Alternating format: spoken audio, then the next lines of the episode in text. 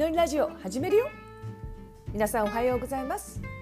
世界のどこにいても自立して人生を楽しむ人を増やそうのコンセプトでバイマ実践コミュニティネオを運営したり外注化講座や初心者向けオンラインスクールを開催しています。アメリカ在住ののりこがお届けします。今日もアリゾナからノリノリで発信してます。皆さんいかがお過ごしでしょうか？え今朝はですね、えー、バイマ実践コミュニティのネオで集法会っていうのをやってるんですが、まあ、そこで、えー、S さんメンバーの S さんが、えー、このポッドキャスト最近聞いてますってことをお話ししてくださったんですね。でそこで、えー、ブランディングのお話がちょっと出たので今日はブランディングについてお話ししていきたいなと思います。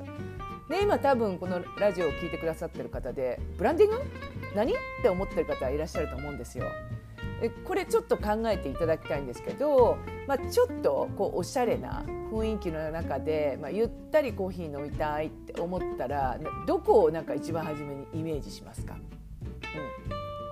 これ多分世界的に考えたら、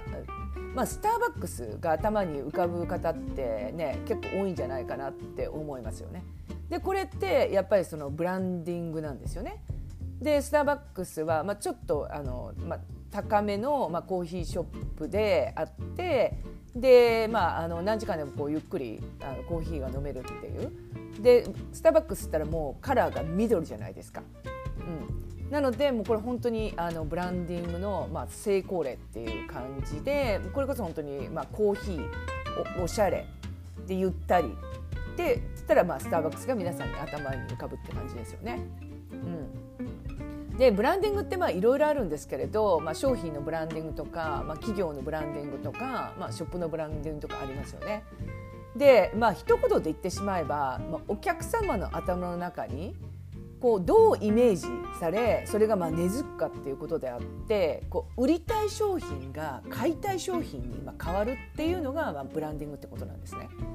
うん、でこのブランディングに、えー、を結構その、まあ、しっかりやりますとその、まあ、例えば企業で言いますとこう資本がまあ少ない、うん、あの企業中小企業の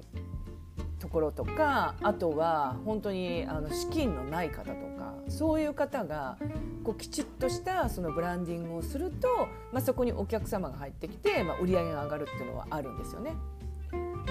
なのでやっぱりそのバイマの、えーまあ、アカウント、まあ、ご自身のショップでもブランディングしていくことって、まあ、すごくまあ大切なんですよ。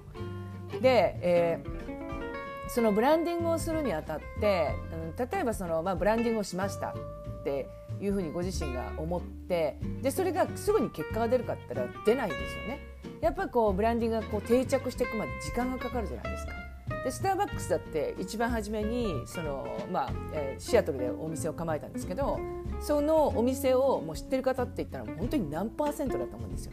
それがそのブランディングが成功して、まあ、どんどん世界中に増えていってもう皆さんの中にこう根付いてきたじゃないですか。でバイマのアカウントも全く同じでえっと、初め例えばそのあの例えばトップページのカバー画像とかあとプロフィール写真とかまあ変えたりとかして、まあ、自己紹介変えていきますよね。ででも今までこう見ていたお客様があのその、えっと、ブランディングがこう好きじゃないなっていうふうになってくるとそうするとまあそこからお客様離れますよね。で今度、まあ、新しいお客様っていうかその、えっと、ページとかを見て、まあ、そのイメージがすごい気に入ってくださるお客様っていうのが多分入ってくると思うんですよ。なのでそうなってくると、まあ、お客様の入れ替えじゃないですけど、まあ、そういう時期もあるのでですので、まあ、ブランディングを今日しましたですぐに結果が出るわけじゃないので皆さんそのブランディングってあのやることに意味があるのって感じ方が感じる方もいらっしゃるんですよ。うん、でも元から時間がかかるって思ってしまえばでそうすればやっぱり結果が、まあ、2か月とか3か月後に出ればもうそれはそれで本当にあの素晴らしいことなのでですのでやっぱりブランディングっていうのは大事だなっていうのは思うんですね。で私はいつも考えてるのが、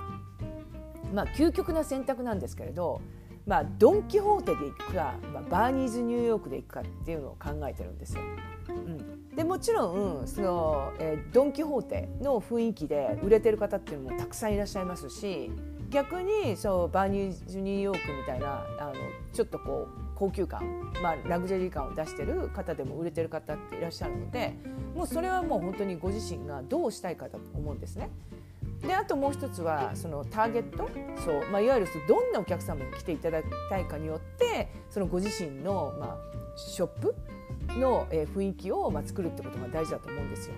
で私はそのバーニーズニューヨークに行った時にすっごいなんかこう刺激を受けたんですね。なんかそのブランドのせん、うん、ブランドのその選定もすごいですしなんかこう入った瞬間にこうなんかこうきらびやかだなっていうのを思ったんですよ。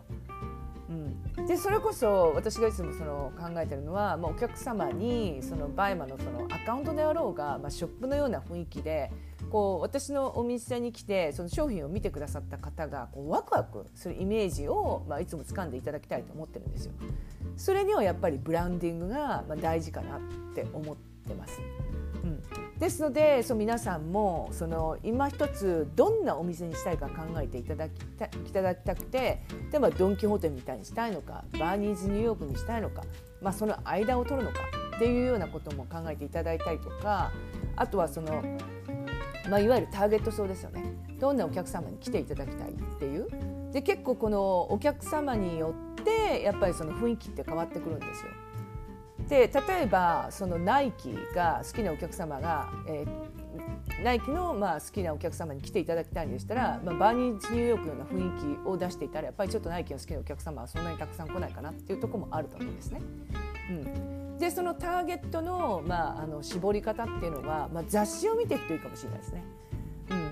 例えば雑誌ですと、えー、サファリとかですとメンズのファッション雑誌なんですけどサファリとかですとそのサーフィンが好きな方が多かったりだから結構そのスポーツ、まあ、アウトドアのスポーツが好きな方が多かったりとかあとレオンとかですと車好きの、まあ、ちょっとこうあの、まあ、年齢層ちょっと高めなんですけど、まあ、そういう方が好む雑誌なのでその雑誌の好むターゲット層と自分のアカウントのこうイメージできるそのターゲット層っていうのを結構そのリンクさせていくとあのこんな方に来ていただきたいっていうのも結構あの定まってくると思います。うん、ですので、えー、今一つその、えー、ご自身のアカウントのブランディングっていうのを考えていただきたいなと思います。本当にこれブランディングをやっていてえー、それで、まあ、その、えー、ターゲット層の方が入ってくると、まあ、アカウントの動きもぐっと変わってきますしご自身がやっててもバイマ楽しいってなるしなおかつお客様がワクワクしてくれるなんてすごくいいじゃないですか。ですので、えーまあ、ブランディングってことを意識してやっていただければなと思います。それでは今日も、えー、一日素敵な日をお過ごしください。